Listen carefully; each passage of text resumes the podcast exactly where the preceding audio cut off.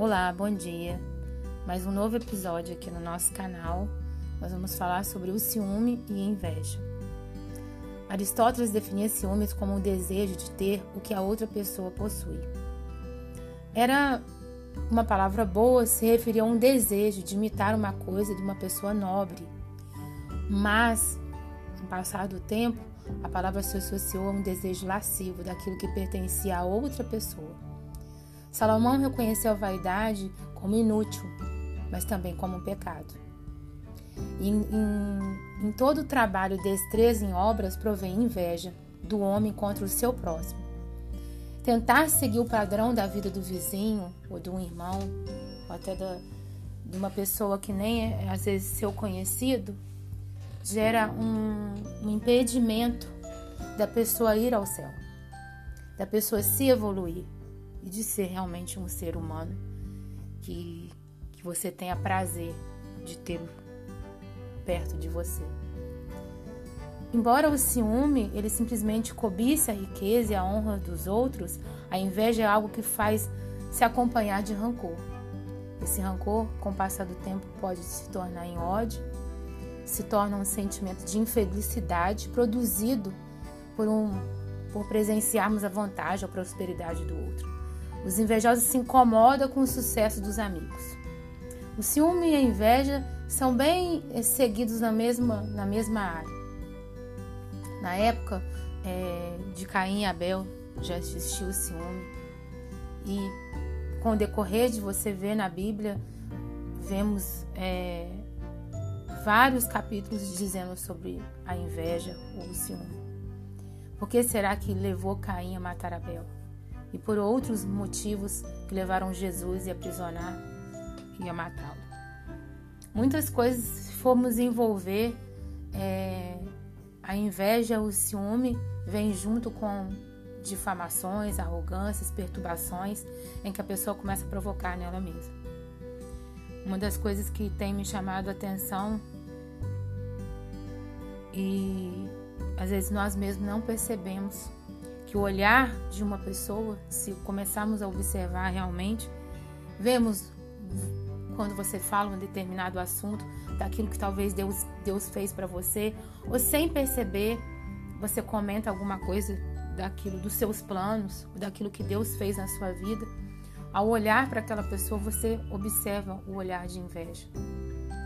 Uma das coisas que eu nunca tive, mas não, não fico feliz é, e acho horrível quando a pessoa tem o um ciúme de uma amizade.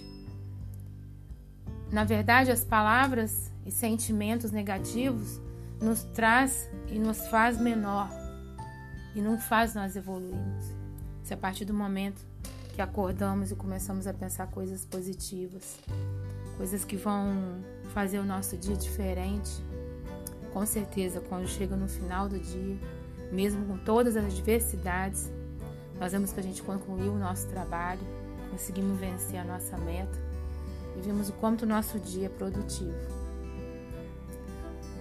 Não, o, o ser humano não percebe. Dizem que o ciúme e a inveja desde a criação do mundo.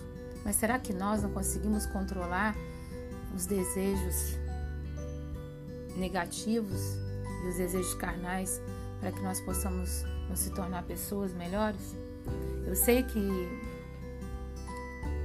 desde o do ministério de Jesus nessa terra, ele sempre deixou bem claro em vários livros em que Lucas, Mateus e Marcos escreveram sobre outros desejos e espíritos em que o ser humano se deixar, se envaidece, abre o seu coração para as coisas más e ficam impuros, como a idolatria, a embriaguez e orgia, a fornicação e tantas outras coisas que sabemos que vêm num contexto de, de pecado e de desejos que não, não vêm de Deus. Eu sei, e como comentei alguns dias, não, não é necessário você participar de um trabalho de qualquer igreja para descobrir que temos uma vida eterna e que vamos ter que lidar com, com determinadas situações, com determinados seres humanos para que nós possamos aprender a não ser igual a eles. Será que o espírito invejoso e ciumento já está em nós desde que nós nascemos? Tende a nós a começar a analisar se realmente temos esse sentimento negativo para que nós possamos pedir a Deus que, que nos mude e que apague esse mal e essa injúria de dentro de nós. A palavra de Deus fala que se a gente buscar, nós encontramos. Se a gente bater na porta, a porta se abre. A gente tem tanta coisa para se preocupar. A gente acorda, tem os afazeres dessa vida, responsabilidades, contas a pagar, filhos para cuidar. Temos a nossa integridade, que temos que, estar todo momento atento a isso, as nossas responsabilidades. Será que se a gente colocar no nosso coração sentimentos mais de, de positividade, de amor, de esperança, de sabedoria, de entendimento, será que o nosso coração vai ter espaço para inveja, para que a contenda? Será que a gente vai deixar que isso invada nós e a gente não vai ter uma colheita justa no final? Devemos começar a abrir o nosso coração e pedir a Deus que o ciúme e a inveja não estejam lá dentro. Não estamos aqui para fazer julgamentos, nem, nem sou eu nem perfeita sobre isso. Mas uma coisa que eu sempre peço a Deus,